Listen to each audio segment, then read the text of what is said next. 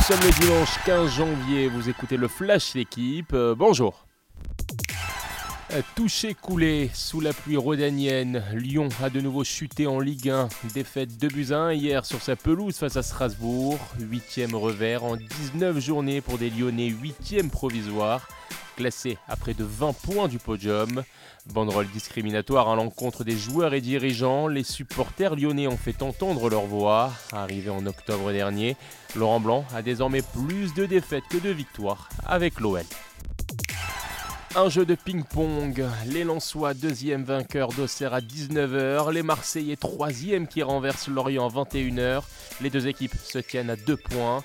À la mi-saison, l'OM version Igor Tudor est le plus performant de l'histoire du club au 21e siècle.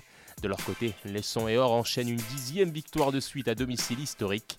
A noter et ne pas rater aussi la Super Coupe d'Espagne, Real Madrid-Barcelone, dès 19h sur la chaîne L'équipe.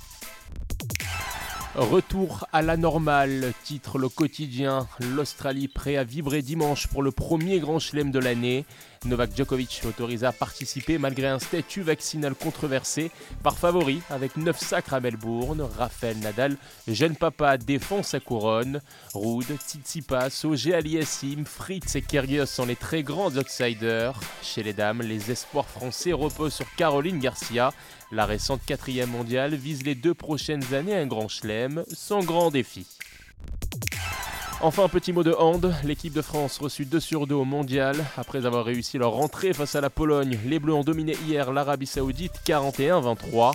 Les hommes de Guillaume Gilles, sélectionneurs, sont déjà assurés de se qualifier pour le tour suivant et principal.